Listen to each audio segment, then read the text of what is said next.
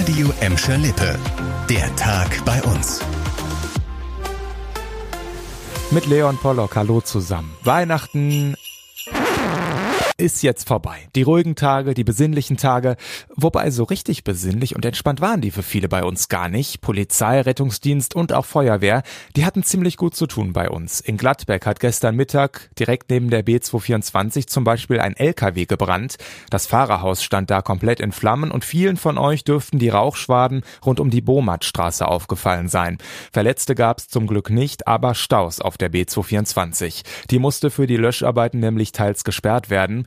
Und wir bleiben nochmal in Gladbeck, da hatte nämlich nicht nur die Feuerwehr, sondern auch der Rettungsdienst viel zu tun. Gerade an Heiligabend, da gab's ungewöhnlich viel zu tun, hat man uns gesagt. Grund sind jetzt weniger die Verrenkungen und Zerrungen beim Christbaumschmücken, sondern vielmehr die Corona-Pandemie. Ja, im ganzen Kreis Recklinghausen, da hätten nämlich viele Patienten transportiert werden müssen und viele Krankenhäuser, das habt ihr auch schon mitbekommen, sind gerade ziemlich überfüllt. Und auch wenn viele von euch schöne, friedliche Weihnachten hatten, bei bei manchen ist das Fest der Liebe noch nicht wirklich angekommen. Nach einer Gewalttat in der Gelsenkirchener Altstadt ermittelt jetzt nämlich eine Mordkommission der Polizei. Kira Flocke erzählt, was genau passiert ist. Die Polizei wurde gestern Abend zu einem Imbiss nahe des Heinrich-König-Platzes gerufen. Dort sollen mehrere Menschen auf zwei Männer aus Marl eingetreten und geschlagen haben. Die beiden Opfer wurden dabei lebensgefährlich verletzt. Die unbekannten Täter flüchteten mit mehreren Autos. Wohin? Das versucht die Polizei jetzt unter anderem herauszufinden. Zwei Tage vorher, an Heiligabend, musste die Polizei außerdem wegen eines eskalierten Familienstreits in Bulmke-Hüllen eingreifen. Ein 30-Jähriger aus Gelsenkirchen soll seine Ehefrau bedroht, gewürgt und leicht verletzt haben. Die Mutter des Gelsenkirchners hat außerdem die Mutter der Ehefrau angegriffen. Später konnte die Polizei den Gelsenkirchner und seine Mutter im Auto an einer Tankstelle fassen. Die Beamten haben bei den beiden Cannabis und ein Messer sichergestellt. Was ja wirklich schön ist jetzt so zwischen den Jahren, es sind deutlich weniger Menschen unterwegs, nicht nur in den Bahnen, sondern auch auf den Autobahnen, Bundesstraßen, Kreisstraßen, Landstraßen, Stadtstraßen, Feldwegen. Okay, das Prinzip ist, glaube ich, klar geworden, aber leider gibt's einen Haken tatsächlich, denn das nächste Jahr wird wieder ein Staujahr, auch bei uns im Ruhrgebiet.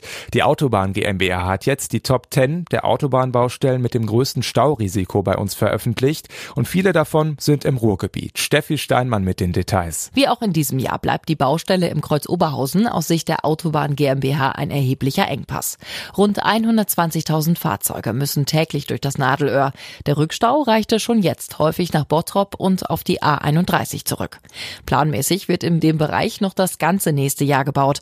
Im Anschluss zieht die Baustelle weiter in Richtung A3 und wird damit auch über das Jahr 23 hinaus eine Staustelle bleiben. Ähnlich die A43 im Kreuz Recklinghausen und auf der Strecke wird der sechs sechsspurige Ausbau vorangetrieben. Daneben ist im Kreuz Kaiserberg vor wenigen Tagen eine weitere Baustelle bei uns gestartet. Auch hier geht die Autobahn GmbH von einem hohen Staurisiko aus. NRW und vor allem das Ruhrgebiet gelten deutschlandweit als Stauhochburg. Großer Sport in der Feldnitz Arena, das sind wir ja gewohnt. Wobei Schalke bei aller Liebe, ich bin Mitglied, nicht zur Weltelite gehört. Ja, das muss man schon zugeben. Die Jungs und Mädels, die da morgen Abend Skifahren und schießen, die gehören absolut zur Extraklasse. Nach zwei Jahren Corona-Pause findet nämlich der Biathlon auf Schalke wieder statt. Heute haben die vielen Helfer vor Ort an der Arena für den Aufbau nochmal alles gegeben. 100 LKW-Ladungen Schnee sind zum Beispiel insgesamt angekarrt worden. Und jetzt kann laut dem sportlichen Leiter Herbert Fritzenwenger nur noch eins schiefgehen. Das Schlimmste, was passieren könnte, dass ein Team zum Beispiel wegen Krankheit absagt. Wir haben Reserve und das wollen wir aber nicht hoffen, weil wir wollen natürlich die, die wir eingeladen haben, auch hier begrüßen können. Ja, das wollen wir mal hoffen. Das Massenstartrennen morgen geht um 18.15 Uhr los und wird auch im Fernsehen übertragen.